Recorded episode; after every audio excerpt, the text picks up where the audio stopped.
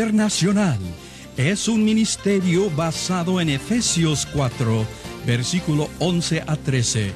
Y Jesús mismo constituyó a unos apóstoles, a otros profetas, a otros evangelistas y a otros pastores y maestros, a fin de perfeccionar a los santos para la obra del ministerio, para la edificación del cuerpo de Cristo, hasta que todos lleguemos a la unidad de la fe y del conocimiento del Hijo de Dios, a un varón perfecto, a la medida de la estatura de la plenitud de Cristo.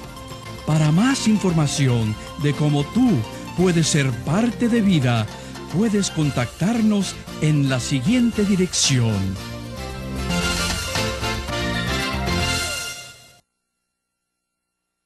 Entramos ahora a la segunda parte del libro de números.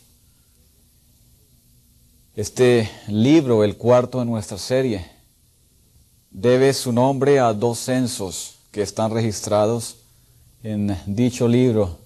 Primer censo en los primeros capítulos y el segundo censo en el capítulo número 26. Ah, también este libro pudiera tomar eh, el nombre hebreo en el desierto, porque narra algunas experiencias de lo que el pueblo ah, pasó en su camino hacia la tierra prometida. En este momento vamos a ver el capítulo 16, el libro de números, y tiene que ver con la rebelión de Coré. ¿Quién era Coré? Coré era un levita y como levita él podía ah, trabajar dentro de las labores asignadas. Los levitas eran aquellos que Dios había llamado para ayudarles a los sacerdotes.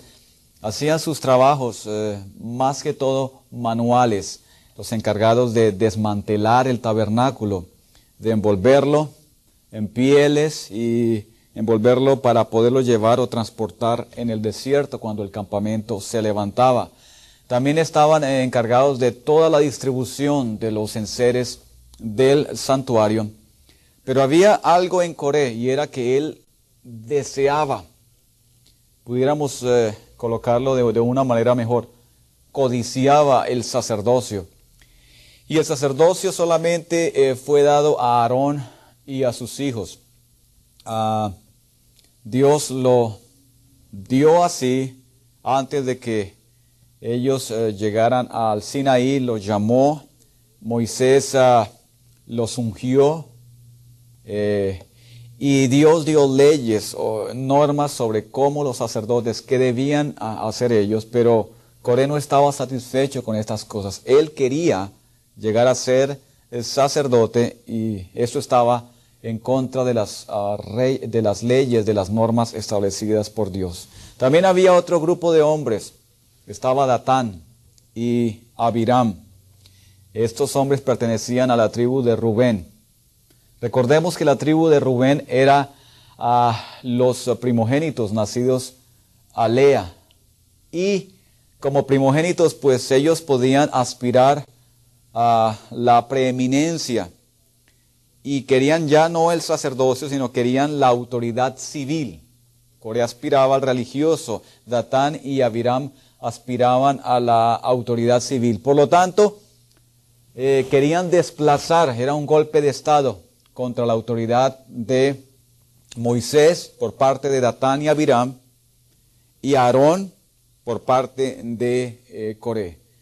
Estos hombres formaron una especie de alianza una coalición entre ellos y se unieron a 250 príncipes de las diferentes tribus. Se, unieron a ellos para en su rebeldía venir a, venir a pelear esta autoridad de Moisés y Aarón. Eh, recordemos bien que estaban atacando no solamente a Moisés y Aarón, pero también estaban atacando las disposiciones de Jehová lo que él había dicho, sus leyes. En otras palabras, todo, todo lo que Dios había, les había revelado hasta ese momento, ellos le estaban quitando la base y querían solamente eh, colocar su propia opinión y querían levantar o establecer sus propias leyes. Ah, Moisés, un hombre muy ah, manso, apaciguado, lo llama para tener diálogo con ellos, pero ellos se resistieron, no quisieron eh, venir. Y Datán y Abiram inclusive eh, empezaron a decir que si solamente eh, Dios actuaba a, través de estos hombres, a través de Moisés y Aarón, que inclusive los habían sacado a ellos de una tierra, de Egipto, de la tierra que fluía leche y miel.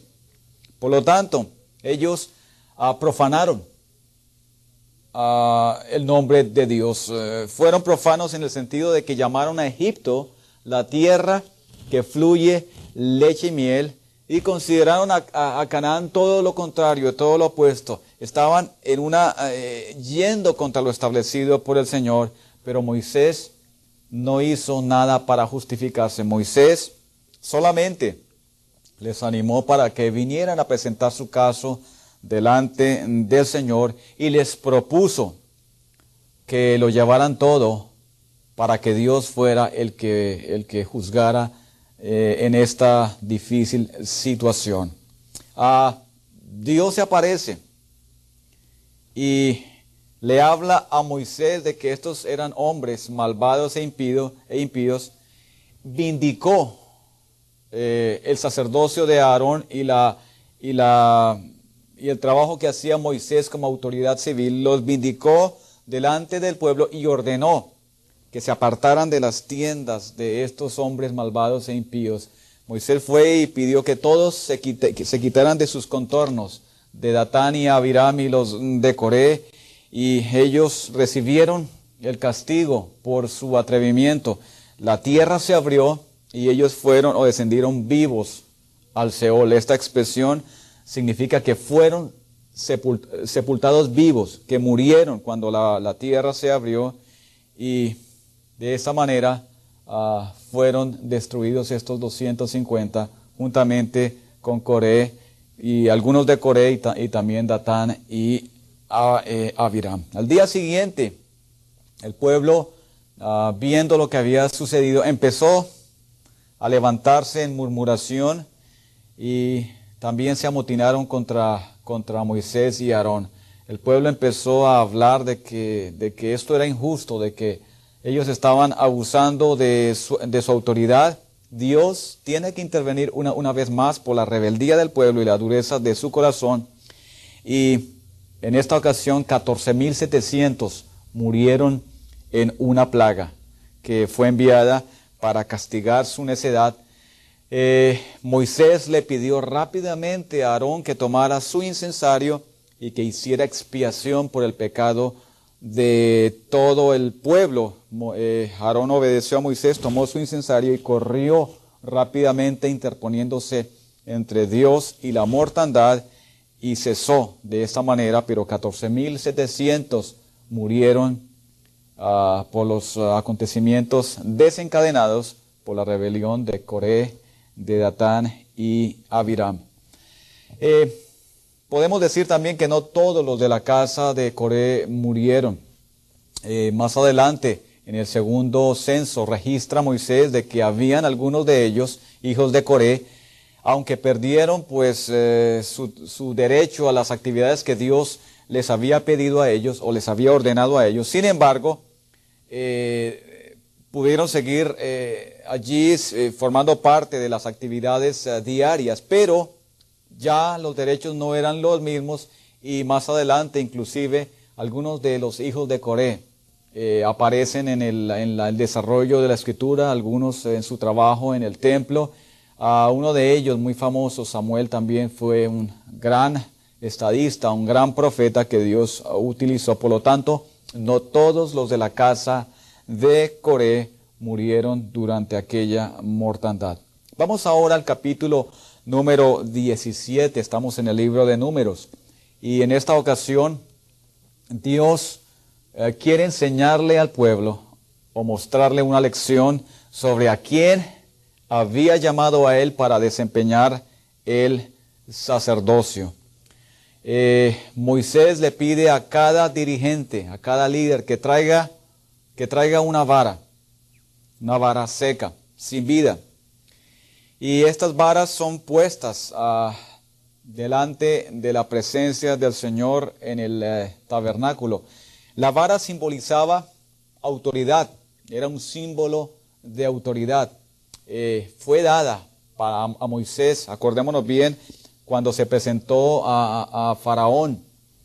Eh, Moisés llevaba o simbolizaba la autoridad del poder de Dios cuando lanzó la vara delante de Faraón y también cuando la volvió a tomar. Pero en esta ocasión, lo que Dios quería mostrarle al pueblo era que la vara que reverdeciera, que brotara nuevamente eh, con retoños, esta vara era la que Él había escogido para que le sirviera dentro del trabajo del tabernáculo, especialmente en el sacerdocio. De todas estas doce varas al día siguiente, solo una reverdeció, volvió a la vida y fue la vara de Aarón. Tomaron esta vara, la mostraron al pueblo y con esto Moisés dejó establecido de que Dios había llamado por su gracia y por su misericordia la casa de Aarón para que le sirviera en el sacerdocio. Y esto fue ratificado con uno, de, los hijos de él, uh, Finés, quien eh, ah, en el, ah, ah, eh, durante una de las incursiones contra Moab eh, se interpuso también cuando el pueblo estaba lamentándose y quejando. Él intervino para que dos profanos, fue, los, los mató y de esta manera logró apaciguar la ira de Dios. De ahí en adelante a Finés y a sus descendientes fue dado el sacerdocio, pero recordemos que esto ya había sido dado previamente y Dios lo estaba ratificando en este momento ante los ojos del pueblo. En otras palabras, les estaba dejando ver que lo que estos hombres habían tratado de hacer, especialmente Coré, al pedir el sacerdocio, eh, no era para él, sino que era para la casa de Aarón y para sus descendientes. Eh, volvemos nuevamente a las experiencias en el viaje a Moab capítulos 20 a capítulos 25 del libro de Números. Eh, en estas experiencias en el viaje a Moab se cree que tuvieron parte en el último año. El último año, recordemos que dentro del primer año de la peregrinación a partir de Sinaí, no a partir de Egipto, sino de Sinaí, está registrado el primer año, hasta que ellos fueron eh, castigados por 38 años más para vagar en el desierto, pero ya la del número 20 en adelante retomamos eh, la historia cuando el pueblo ya estaba en camino, ahora sí, habían transcurrido los 38 años, se había levantado una nueva generación y aquí eh, ocurrieron algunos incidentes que vamos a estar nosotros mencionando seguidamente. En primer lugar, fue el año en que pecaron o eh, pecó Moisés y Aarón. Esto eh, se cree que tuvo lugar durante ese, ese viaje. No había agua y la congregación murmuró. Vamos a mirar aquí en nuestro mapa. Eh, más o menos, el pueblo se situó aquí los 38 años y ya al final del año antes del censo debieron tomar este camino para ascender por Moab, eh, por Edom primero, luego por Moab y llegar hasta los amonitas y entrar por Jericó. Lo que vamos a tomar ahora a partir del número 20 es este transcurso o este camino hasta llegar más o menos aquí al frente al monte eh, Nebo donde Moisés eh, muere. no había agua y la congregación murmuró. esta era una nueva generación podemos eh, recordar que ya los mayores de 20 años que habían salido de Egipto, todos habían muerto, con excepción de dos, Josué y Caleb, y la nueva generación que se levantaba parece que otra vez iban a ir en los uh, pasos de sus progenitores. Por lo tanto, para Moisés esto fue de mucho desánimo, de mucha amargura, cuando ellos en Meriba, cuando ellos uh, se quejaron de la falta de agua, entonces Dios nuevamente en su gracia y en su amor le, le indica a Moisés que vaya a una roca y eh, le hable, juntamente con Aarón, le hablen a, a la roca para que el pueblo tuviese agua para beber. Sin embargo, Moisés, eh, líder por muchos años, ya cansado de la obra, anciano, ah, se frustra en, sus, ah, en, su, en su caminar con, este con esta nueva generación y en cambio de hablar a la roca, golpea dos veces a la roca y habla con palabras fuertes y ásperas al pueblo, diciéndole que eran una generación rebelde y que no deberían haber pedido eso. Ah, no santificó a Dios, es eh, lo que tenemos aquí en este pasaje. Olvidó santificar a Dios y olvidó representarlo a Él delante de los ojos de todo el pueblo. Él tenía que haber eh, hecho y eh, seguir los pasos en obediencia de lo que Dios le, le había pedido. Tenía que hablarle a esa roca, pero no tenía que golpearla. Por lo tanto, no se le permitió entrar a la tierra prometida, solamente se le permitió verla desde lejos y esto fue lo que ocasionó que él fuera descalificado. En el capítulo número oh, 21 de Números encontramos otro pasaje. En esta región encontramos a Edom, los descendientes ah, de Esaú que se establecieron en la región al sur del mar, del mar Muerto, los edomitas, eran, pu- pudiéramos decirlo, eran casi ah, familiares de los israelitas, eran ah, consanguíneos y por lo tanto Dios no le permitió que pelearan contra ellos. Eh, solamente tuvieron que rodear su tierra para evitar una confrontación militar directa. Ellos se negaron, los de Edom, los edomitas, se negaron a darle paso a Israel. Eh, fue el principio de animosidad que tuvieron a través eh, de los siglos. Eh, empezó el choque, no les dieron permiso, aunque ellos no querían hacer, eh, hacerle ningún mal ni ocasionarles mal a la tierra. Por lo tanto, tuvieron que rodear la, tierra y este rodeo fue por un pasaje un poco difícil, por acantilados y por una tierra abrupta. Ellos se desanimaron, el pueblo se desanimó al tomar una ruta tan larga y al murmurar nuevamente y al quejarse de que habían tenido que ir por ese territorio, Dios les envía o se les envía serpientes venenosas para que los mordieran. Ah, estas serpientes ah, empezaron a crear y a traer una gran mortandad dentro del pueblo, pero se dieron cuentas, ellos se dieron cuenta de su pecado, de su obstinación y pidieron a, a Moisés que interviniera por ellos. Moisés lo hace y Dios les muestra el antídoto contra el veneno de la serpiente.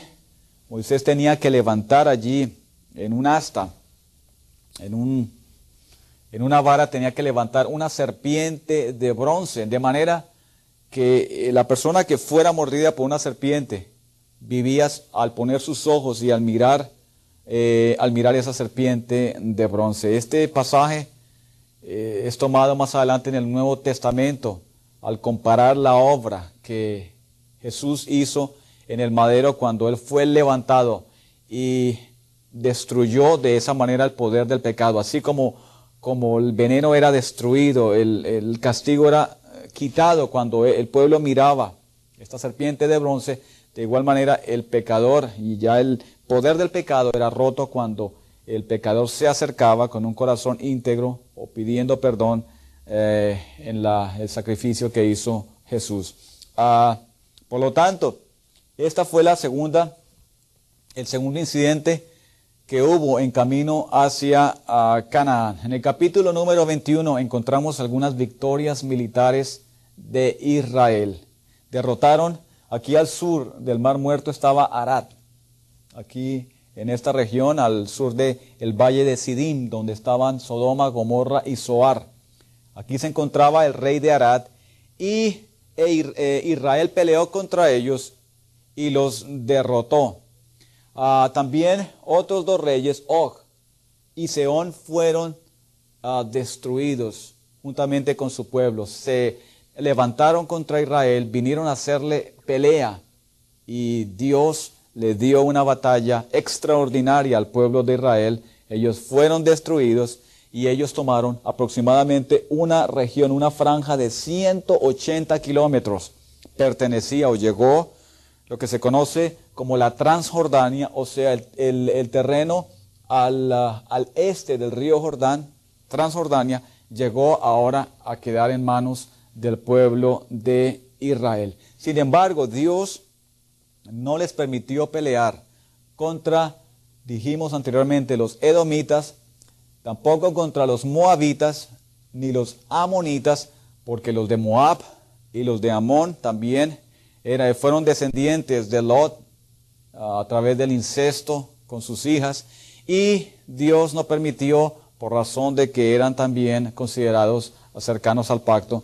Por lo tanto, tuvieron ellos que esquivar su tierra y e ir por otra región. Al enterarse en esto los, y ver lo que Dios estaba haciendo con los de Arad y con los de Og y, con los de Seón, los cananeos se llenaron de terror, dice la escritura. Su corazón ah, empezó a sentir miedo por lo que, eh, por la el pueblo de Israel que venía hacia ellos y esto es ha terminado más adelante cuando Josué entra y en la conquista y, mm, quita la mayoría de ellos, la mayoría de estos pueblos y se le da el asentamiento a, las doce tribus. Vamos ahora al capítulo número 22 al 25 y en esta ocasión eh, es Balaam. Ah, el rey de, o mejor, Balak, que era un rey, se llenó de temor cuando también vio lo que el pueblo de Israel había hecho con el rey de Arad y con Og y Seón. Y él se juntó, estaba con los amalecitas. Ah, él mandó llamar de tierra lejana, de Mesopotamia, de la tierra de Petor, a Balaam. Este personaje es uno de los personajes más extraños y misteriosos que encontramos aquí. Parece que tenía un don de profecía y tenía ah, cierto conocimiento del Dios altísimo. Ah, dio cuatro profecías, pero su relación con Dios también estaba un poco obscurecida por su conocimiento porque mezclaba la adivinación con conjuros, encantamientos. Eh, en otras palabras, eh, lo que conocía desde Dios estaba enturbiado por conocimientos paganos. Sin embargo, Balaam ah, pregunta a Dios cuando Balak ah, le, le manda llamar si podía ir, si podía ir para maldecir los israelitas. Dios le da permiso con tal de que hable las palabras que Dios iba a poner en su boca. Y en el camino, ah, Dios se interpone nuevamente. Parece que eh, Balaam fue con el deseo de recibir una, una, paga. Eh, él no iba tanto ah, por eh, maldecir a Israel, sino que él deseaba el pago que le iba a dar Balak. En el camino hacia encontrarse con Balak, se le aparece el ángel de Jehová y él no tiene la visión espiritual para verlo, solamente su asna, que trata por dos o tres ocasiones de, quitarse del paso de este ángel.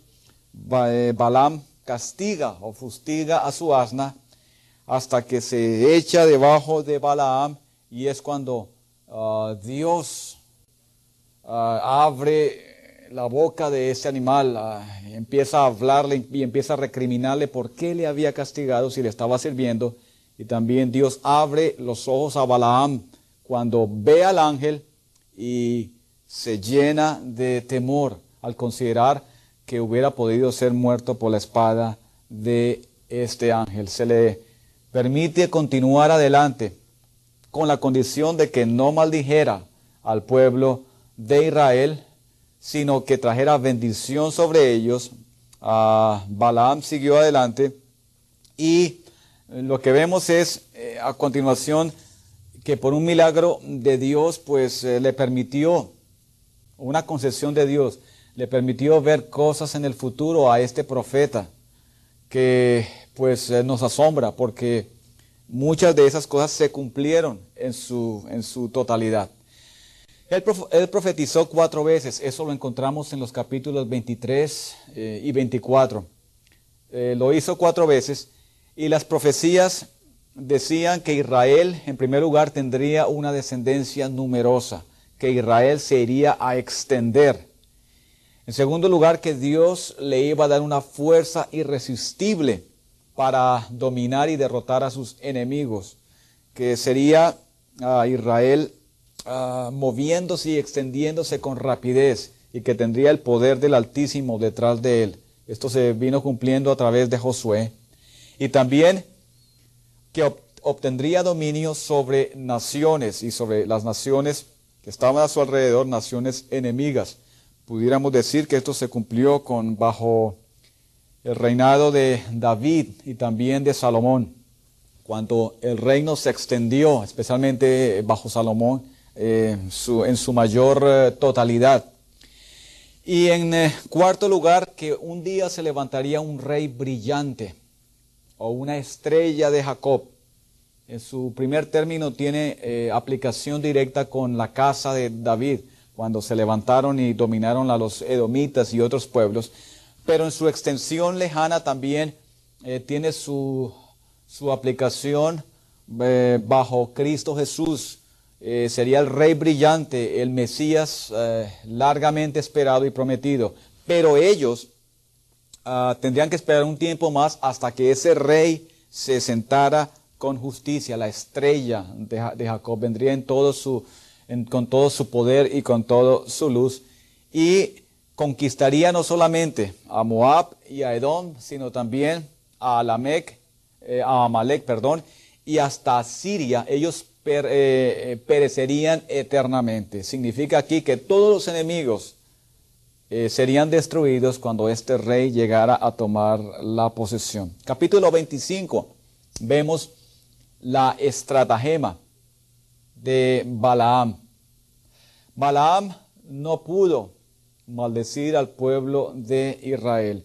Solamente tuvo bendiciones. Y cada vez que él profería estas bendiciones, esta profecía, uh, Balak lo recriminaba a él. ¿Por qué hacía eso? Luego no había venido desde tan lejos para traer eh, una palabra de reproche al pueblo de, Israel, pero todo lo que él oía era eh, eh, bendiciones, palabras de, una, de un futuro brillante. ¿Por qué lo hacía? Por lo tanto, Balaam de una manera Ah, de una manera, digamos, ah, llena de malicia, él aconseja, no directamente, que atacaran al pueblo de Israel o lo maldijeran, sino que mejor introdujera secretamente eh, enseñanzas para que el pueblo se desmoronara de una manera interna y esto era en su, en su adoración a Dios. Primero que participara los invitaran a participar en la idolatría de los madianitas y también para que cometieran fornicación. Eh, uno de los, ah, de los pasajes que encontramos allí encontramos que cuando eh, vino esta serie de actividades de, idolatría con los de Madian y también lo de fornicación, el pueblo se juntó todo a aclamar delante de Dios. Hubo eh, compunción en su corazón. Todos estuvieron llorando allí en la puerta del tabernáculo porque hubo dolor de que se hubiera mezclado con mujeres ah, paganas. Pero un israelita tomó a una de las mujeres ah, de Moab y la introdujo en el campamento y esto lo hizo a la luz del día y a vista de todo el pueblo. Uh, Finés se dio cuenta del asunto y fue detrás de ellos, los uh, alanceó a los dos mientras estaban allí en su, en su cabaña. Y de esta manera, pues eh, Dios uh, aplacó su ira que tenía contra todo, todo el pueblo y le dio a él el sacerdocio eh, de, un, de, un, de, una manera eterna. Uh, esto se vino cumpliendo más adelante por un periodo hasta que ellos movieron, eh, se movieron nuevamente y pues hubo castigo de Dios eh, para el pueblo que había pecado, pero de todas maneras los preparativos continuaron para entrar en, en Canaán a pesar de lo que había sucedido con Balac y con Balaam. Lo encontramos en su parte final, en el capítulo 26 al capítulo 36. Ah, Moisés prepara al pueblo nuevamente, sabe que le, que le queda muy poco tiempo para terminar su carrera, y toma un nuevo censo, el segundo censo. Encuentran que la población ha disminuido un poco en relación a los que habían salido 38 años atrás aproximadamente de Sinaí. Había 2.000 hombres menos que en el primer censo. Y esto era debido a los, rigores del viaje. Eh, no habían podido multiplicarse como habían hecho en Egipto, de 70 hasta 600 mil a través de 400 años, pero ellos se disminuyeron porque el, calor del viaje y la, el estarse moviendo y, también la, rebeldía que habían tenido contra el Señor había permitido que ellos eh, siguieran Ah, siguieran creciendo como nación al ritmo que habían tenido.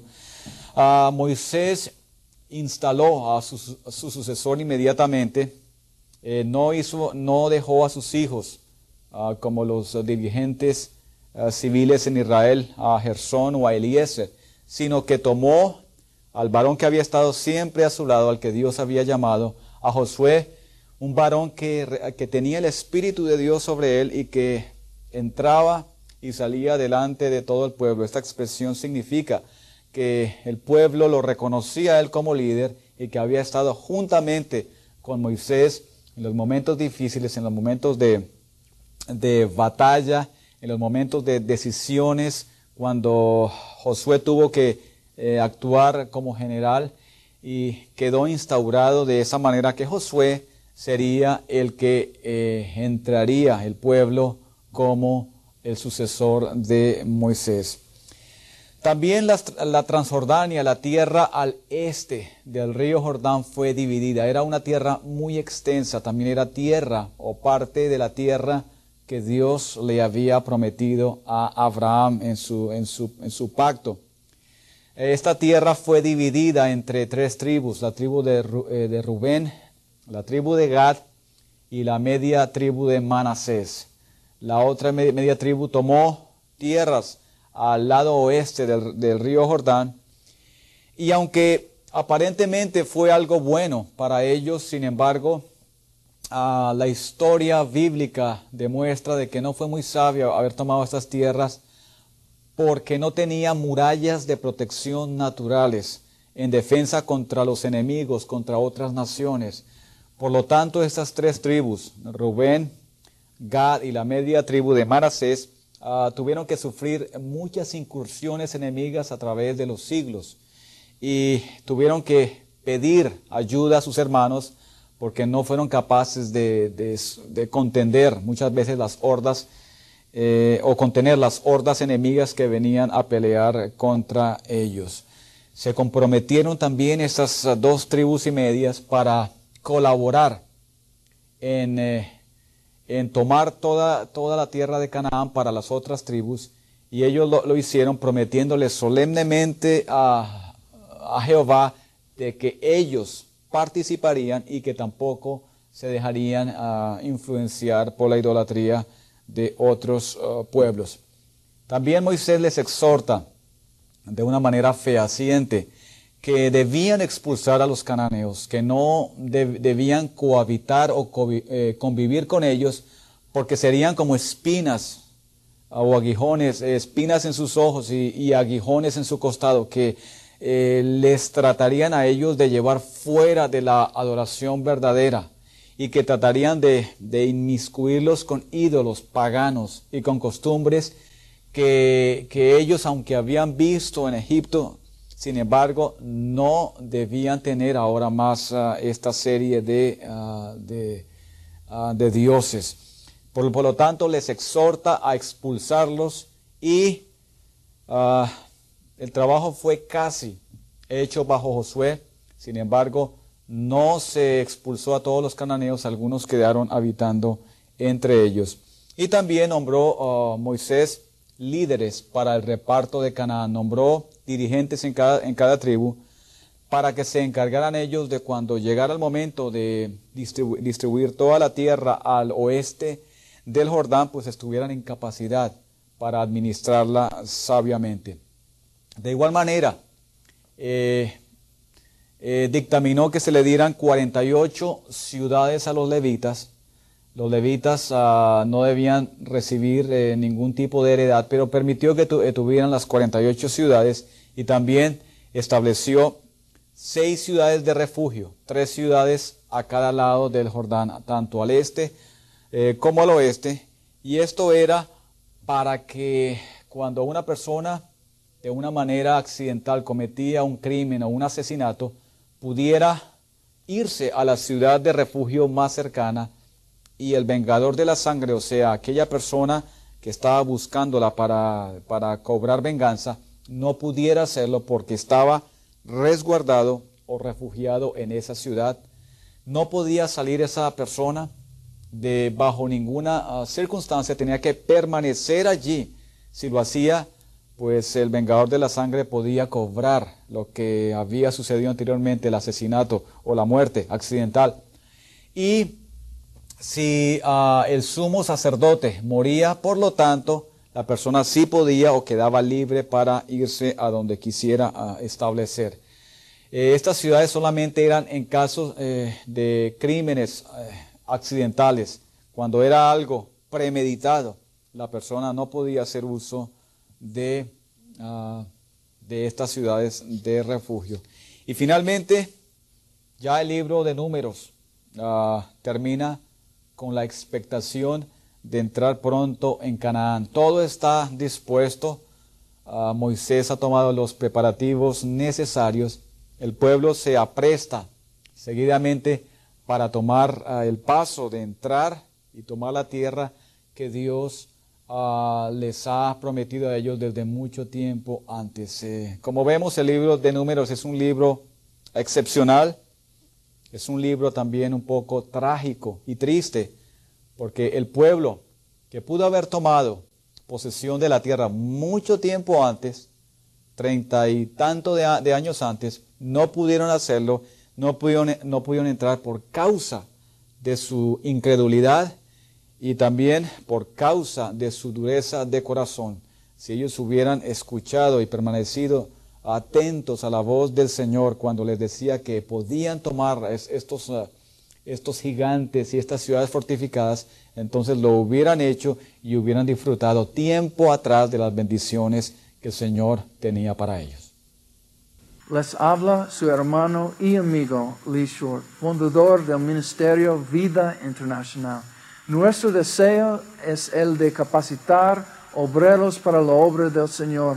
Si necesitas más información acerca de más cursos y su costo, escríbenos a la dirección en la pantalla. Dios le bendiga.